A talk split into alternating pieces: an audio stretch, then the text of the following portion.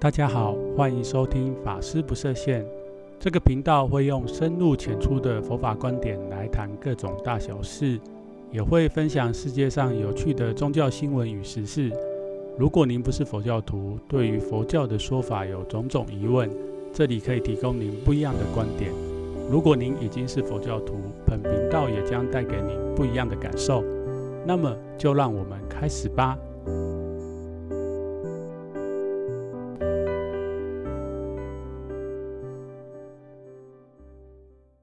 娜桑，欧玛达塞西玛西达，欢迎回来，法师不设限。诶，为什么我一开始会用日文做开场的？好，不重要，这好像不是这次节目的重点。今天小禅想要跟大家聊聊中亚佛教。为什么会想要讲这个题目嘞？其实是因为最近，应该不是最近啊，就是一直以来我都有在帮忙翻译跟中亚佛教有关的。那所谓的翻译，没错，其实就是从日文的学术的书把它翻译成中文。那也因为透过这个，所以让我对中亚佛教有更深一层的认识。那并且我也觉得说，这个是蛮值得跟大家学佛的人，或者是对。佛教有兴趣的人来分享，为什么我会这样子说嘞？因为以我们华人，就是学佛的华人来讲，我们一般会认为我们汉传佛教其实是直接来自印度。那其实这样的一个答案可以说是对，但也不完全对。为什么嘞？当然就是佛教它最早开始出现的地方是印度。但是它在古代传播的时候，毕竟当时的这个交通状况还有科技，不可能是一瞬间就到了当古代的中国，一定是经过陆路或者是海路这两个大的部分进入到中国。那说到这个也蛮有趣的，就是我们知道现在的中国。他们是希望重现古代的这个海上丝路跟陆上丝路，其实这个是完全就是几千年来过去中国跟所谓的西方世界或者是中东世界连接的一个很重要的渠道。那在古代，这个渠道除了是商业乃至政治经济的交流。另外一个非常非常重要，就是我们所谓的思想、人文乃至宗教的交流。那同样的，撇除掉现今，在古代一样透过这一条路线，把佛教从印度带到中国。所以在这过程当中，大家知道，就是古代不像现在飞机或者是铁路可以很短的时间，所以不管是嗯印度的僧人来到中国传教，或者是中国的祖师。我们到印度去学习之后，再回到中国，其实都要花上好几个月乃至数年的时间，在这个陆路或海路上面进行这个旅程。那说到这个，我就想到一个非常著名的，就是易经三藏。易经三藏其实它也是历经的千辛万苦，到但古代的印度，也就是当时的天竺去取经。那最后，他当然很顺利的把经典带回来到古代中国。那他留下一个非常著名的诗，我也想在这个节目跟大家分享。这个诗是这样讲的，就是“晋宋齐梁唐代间，高僧求法离长安。去人成百归无时，后者安知前者难？路遥避天为冷节，沙河遮日立皮蛋。”后贤如为师按师旨，往往将经容易看。好，为什么我念这个诗那么卡嘞？因为写得很美，但是但是我是直接这个录音，所以我没有把它之前把它念得很顺哈。大家有兴趣可以去找这个意境三藏的留下来这一首诗。其实看到这首诗，我是蛮感慨的，就是确实古代的这些法师们，他们为了求法。然后不惜生命的，呃，到了这个他们认为的佛的故乡去取经好了。因为现在科技很方便，其实我们现在不管是透过网络或者是一些媒媒介媒体，像是 CD 啊啊，或者是我们我们这个节目哈，包括声音的档案，其实是很容易得到佛教这些知识。可是这些东西在古代对他们来讲真的是非常困难，就是需要赌上性命的。所以我也在想说，嗯，现在人我们常常或者是在宗教研究者上面讲说，我们现在宗教俗化这件事情，到底有没有存在这样的事情？那我会会觉得说，不能完全这么说，因为应该是说每个人他对于他自己的信仰，或者是他看待这件事情在他生命当中的重要顺序，还有呃位置是在哪里。如果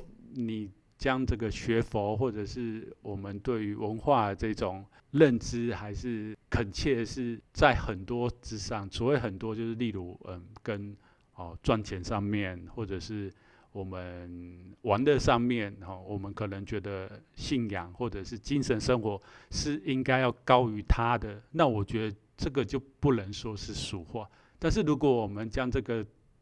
顺位是排到很后面的，我们可能会觉得说，嗯，或者是我们动物的天性就是生存嘛，生存是最 fundamental，就是最基本的。但是如果在我们还没有达到我们的生存的这个条件，当然谈这些是有点过多，但是我如果我们达到了，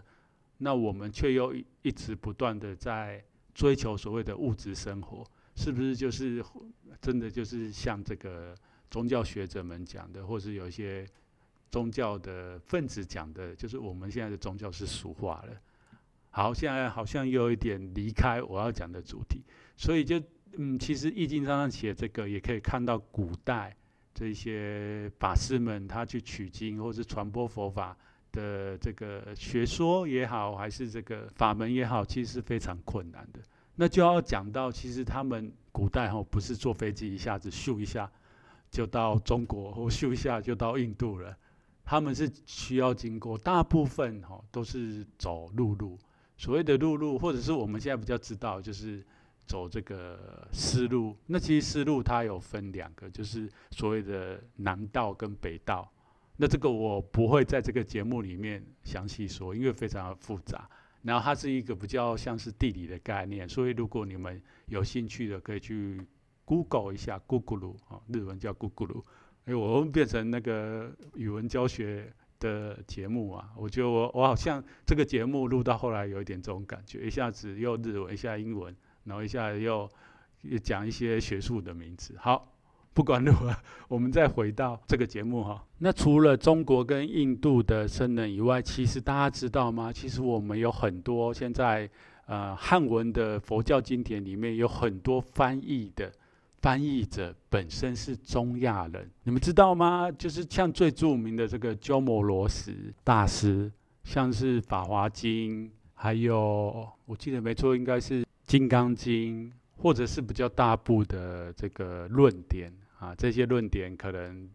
对于有一些听众朋友来讲会有点陌生，但是应该也是有一些听众朋友是非常熟悉，就是像《大智度论》或者是《中论》这样子非常有学术性或者是哲学性的呃佛教论点。其实都是出自于这位鸠摩罗什大师。可是大家知道吗？鸠摩罗什他是古代的龟兹人。那龟兹在什么地方？就是今天的新疆，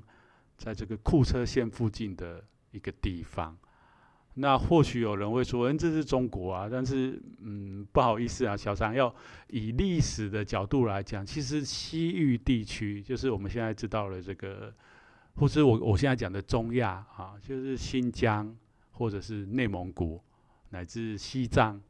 还有现在什么吉尔吉斯、阿富汗、巴基斯坦这些地方，其实都是在古代都是分裂不同的国家，所以他们古代也不是所谓什么中国人。所以呢，这些。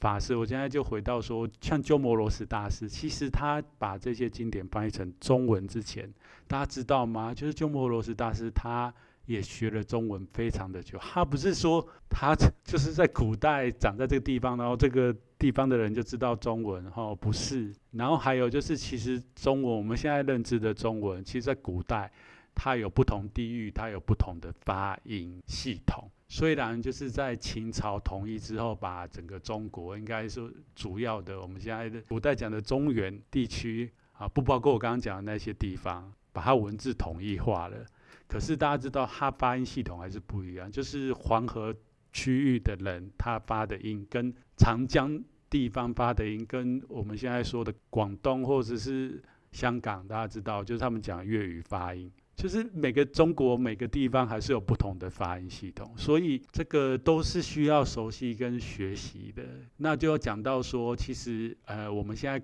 呃汉传佛教很多修行方法，还有我们的经典，其实是深受中亚这个地方非常深刻的影响。当然，我们必须说，呃我们的源头是印度，可是当时有非常多的这个思想从印度。从世尊这个元寂以后，开始在印度，其实它有不同的学派产生，不同的呃诠释佛教的思想。再经过它要流传来中国，其实像我一直强调的这个科技，当时的科技，当时的交通，所以他们有很多是需要在中亚经过一个转换，或者是他们会用他们的不同的认知，然后把佛教又再度的阐释出来。那为什么我会这样子讲呢？因为在翻译的时候，我发现到一个非常有趣的东西。那我也找到一些资料证明说，嗯，应该也不需要证明啦，因为嗯，我翻译的是日本学术的资料。那在这个学术的资料里面，其实人家已经做了非常多的考察跟嗯研究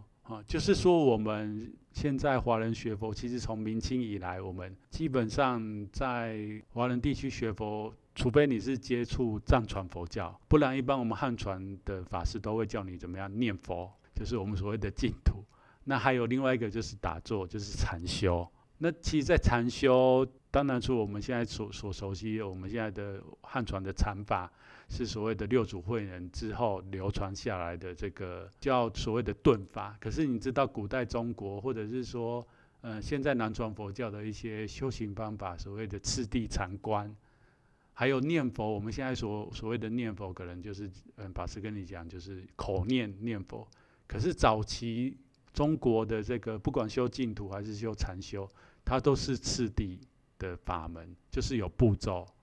一个一个的步骤，然后你要怎么样怎么样观想。那念佛也是一样，就是他的念佛除了是口念以外，我们的心要去观想佛的相相好，然后这个还有就是它会延伸延伸到。从一尊佛到十方佛，其实这样的概念，这样的概念，这样概念很重要。所以我讲上次是从中亚或者是西北佛教，哎，西北印度所产生的。所谓的西北印度，就是现在的克什米尔地方，跟巴基斯坦还有阿富汗连接的那一块地方所产生的。所以不是佛陀当时在这个尼泊尔跟印度交界那个时候，还有佛陀在恒呃游走在恒河两岸流域的时候所盛行的教法啊。我这边必须要要小心用词，因为或许佛陀在当时或许有讲过这个方法，可是我想比较起来，应该当时佛陀讲的法比较类似于南传，或者是我们现在去看我们。汉文的这个佛教经典里面的《阿含经》、《增一阿含》这种比较人间性的佛法，那像我说的这种，后来我们大乘佛教很强调的十方佛土的概念，或者是我们禅修要去这个观这个十方法界，还有我们所说的法身观，其实都是中亚或者是当时的西北印度。后来盛行的这个佛教的修行方法，所以，所以我们在我们华人学佛非其实非常好有利的一点，就是我们有非常珍贵的这个大藏经。那这些大藏经，就是我刚刚在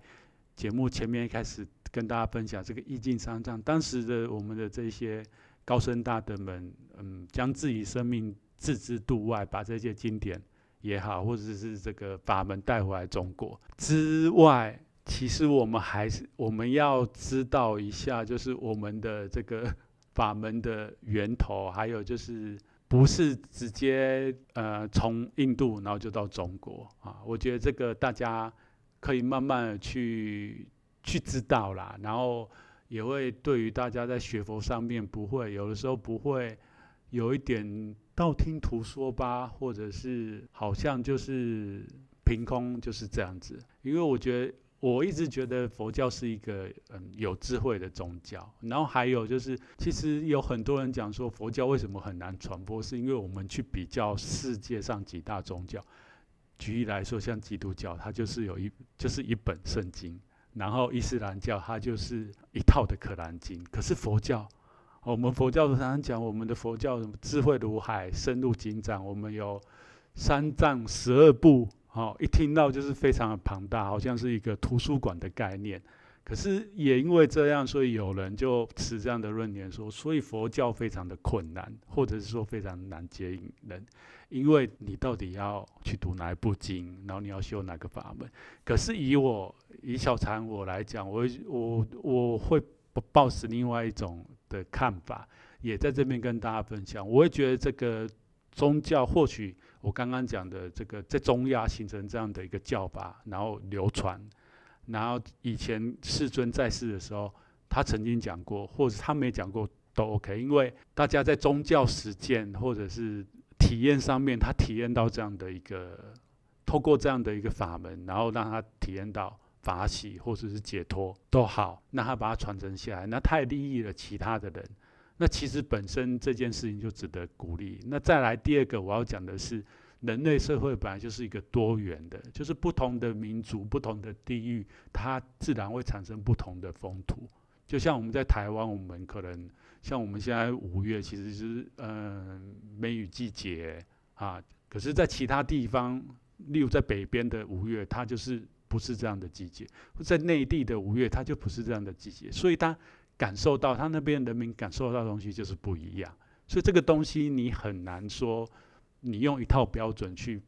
包所有的东西。所以我会觉得说，我们的经典撇除掉哦，有有有一些嗯原点主义的，会说这个才是原始佛要说的，那个不是。我觉得有一点狭隘，因为我们应该抱持更大的心量，或者是这一些东西都是修行人留下，他们有体验。那本身这件事情就是一个很值得鼓励，然后还有就是我们展现出佛教的所谓的多元性，还有它的丰富性，这个就是我们讲的人类的智慧资产或我们精神资产，所以本身这件事情就非常值得需要鼓励，也请大家就是如果有因缘，也可以多多去了解这方面的知识。这样子，我们在不管说我们在佛法学习上面，或是我们今天碰到很多事情，可能跟你所学到佛法不一样，那我们是不是可以用更客观的态度跟心量去看待？为什么这件事情在别人身上，他是这样子被认知，而不是用带着一种批判的角度说，嗯，你讲的有问题，然后你的你的佛法，嗯，你的老师是谁啊？你是外道吗？啊，其实佛陀讲的这个外道是所谓的心外求法。我们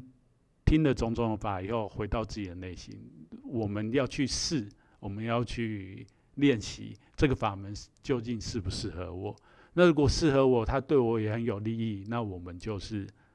我们就可以好好安住在这个法门上面，而不需要去觉得说啊，那边很好，这边很好，到处去，这样也是，当然也是另外一个一个问题啊。但是。回到我前面讲的，其实我对我来讲，我看到那么多经论，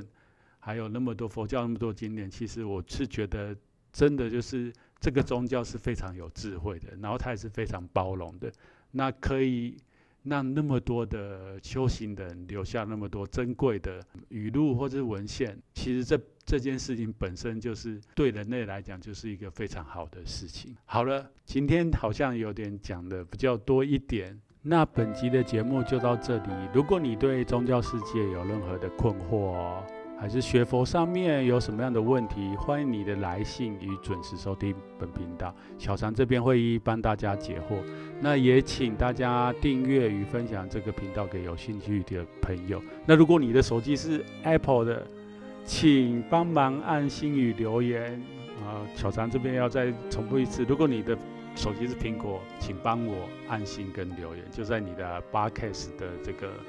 软体上面，因为我发现好像很多收听这个频道的人不知道有这个功能。那因为透过这样的一个手续嘞，可以让更多人，如果他们对宗教有兴趣，他你们按心就会让我的节目浮出水面，这样子哈。好啦，最后就是谢谢你们的收听，那我们就下集见喽。